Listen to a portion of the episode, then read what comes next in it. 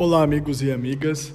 Bem-vindos a mais um diálogo de Juliano Mazeto, um espaço de reflexão onde eu dialogo com os textos que me fizeram ver o mundo como eu vejo hoje.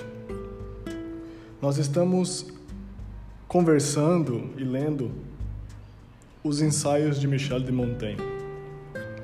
E hoje nós vamos tratar de um capítulo bonito um capítulo que poderia se dizer que está meio fora da moda, porque hoje em dia não se fala de moderação, se fala sempre de, de viver os extremos. Então vamos ler um pouquinho o capítulo da moderação de Michel de Montaigne. E assim ele começa. Como se tivéssemos infeccioso tato, ocorre-nos corromper em, a, em manuseando as coisas que em si são belas e boas. A virtude, a virtude pode tornar-se vício se ao seu exercício nos dedicamos com demasiada avidez e violência. E jogam com as palavras os que dizem não haver excesso na virtude, porque não há virtude onde há excesso. Não é sábio o sábio, nem justo o justo, se seu amor à virtude é exagerado. Trata-se de uma sutileza filosófica. Pode-se dedicar em moderado amor à virtude e ser excessivo em uma causa justa? Preconiza o apóstolo a esse respeito um equilíbrio razoável. Não sejais mais comportados do que o necessário. Ponde alguma sobriedade no bom comportamento.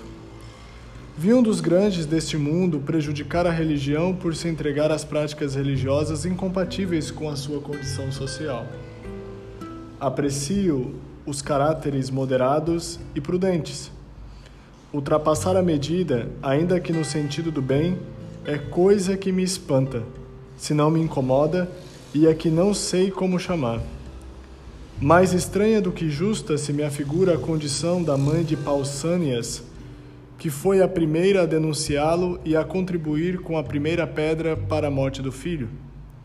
Nem tampouco aprovo a atitude do ditador Postúmio, mandando matar o filho que, no entusiasmo da mocidade, saíra das fileiras para atacar o inimigo com felicidade, aliás.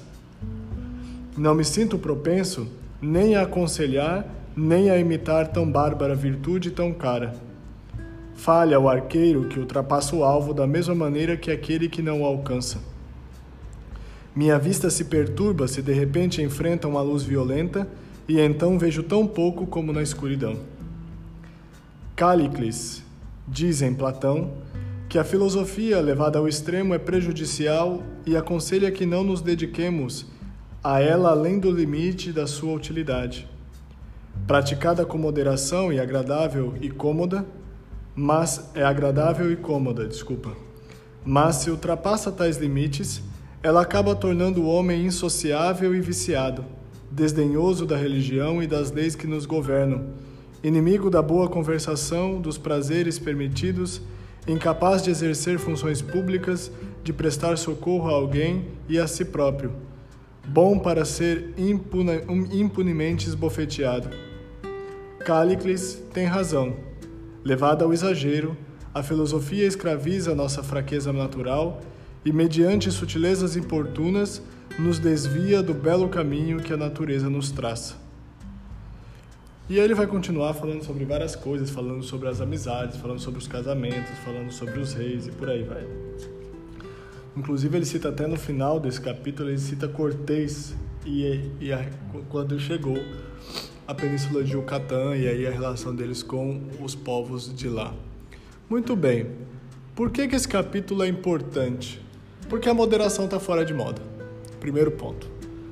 Hoje as pessoas querem, as pessoas não, nós queremos, né? Nós queremos sempre viver ao limite, queremos viver as coisas de maneira intensa, as coisas, os melhores lugares, as melhores pessoas, as melhores comidas, tudo parece intenso. A gente fica o tempo todo reclamando da monotonia, da normalidade. É como se, se a gente dissesse que o exercício meio insosso do cotidiano ele fosse algo ruim. Então o tempo todo a gente precisa ficar buscando coisas que nos distraiam. E isso tem sido reforçado principalmente porque por conta da sociedade da informação, nós somos o tempo todo estimulados. Basta ver, por exemplo, que se você estimula o tempo todo uma criança a usar tablet, celular, ficar o tempo todo com joguinhos, ficar o tempo todo assistindo vídeos, se você dá um livro para ela e coloca ela para ler, ela vai achar aquilo a coisa mais chata do mundo. Por quê? Porque não tem efeito especial, não tem efeito sonoro, não tem efeito visual, ele não é ele não é touch, ele não é interativo. Nós vivemos na sociedade do hiperestímulo. Nós vivemos na sociedade da da euforia constante. Nós o tempo todo estamos buscando sair dessa, dessa, dessa situação de, de normalidade, de marasmo, dessa situação da cotidianidade. Parece que o tempo todo nós precisamos ficar artificializando as coisas para que nós consigamos de fato viver aquilo que nós chamamos de nossa vida. E é importante, esse capítulo começa com uma frase meio esquisita, e que é bem curiosa. Como se tivéssemos infeccioso tato, ocorre nos corromper em as manuseando as coisas que em si são belas e boas. E comumente a gente faz isso, é como aquela história, como se a gente tivesse uma doença nos dedos. Por exemplo, a promessa da sociedade da informação e da tecnologia que nós teríamos mais tempo para fazer aquilo mais tempo para nos dedicar à família, a nós mesmos, aquilo que nós quiséssemos fazer, aos nossos projetos pessoais, ela virou o contrário. Parece que o tempo todo a gente está acelerando, acelerando, acelerando, num frenesi de ficar correndo como o coelho de Alice, sem saber para onde. E aí, nós vivemos a sociedade dos extremos. Nós temos que ser extremamente felizes, extremamente realizados, extremamente satisfeitos, extremamente alguma coisa, extremamente irritados, extremamente inconformados, extremamente. Parece que esse meio, essa justa medida que os filósofos antigos pregavam, parece que perdeu o descompasso. Tanto é que um dos sinônimos de moderação é a temperança. O que é a temperança? É o tempero adequado. Não está nem insosso nem salgado demais não está nada faltando nem nada sobrando. E aí Michel de Montaigne usa um exemplo bonito que é o exemplo do arqueiro. O arqueiro, tanto aquele que estica demais a corda e faz a flecha passar do alvo, como aquele que estica não suficientemente a corda e faz com que a flecha não atinja o alvo, foi ineficaz. E muitas vezes, o que, que a sociedade do consumo tem nos pregado? Que nós estiquemos a corda o máximo possível e ela sempre e ela sempre passa do alvo. E aí o que, que acontece? A gente, come, a gente começa a ter coisas e comprar coisas e adquirir coisas e buscar coisas que não fazem que a gente não sabe muito bem o porquê, mas a gente continua comprando. Por que, que eu tenho que ter duas cafeteiras? Por que, que eu tenho que ter, sei lá, por que, que eu tenho que ter coisas repetidas? Por que, que eu tenho que ter um monte de coisa? Por que, que eu tenho que ter isso, aquilo, aquilo? Por que, que eu tenho que ter o último celular, né? Por que, que eu tenho que ter o celular mais potente se as duas únicas coisas que ultimamente nós fazemos é mandar mensagem e tirar foto?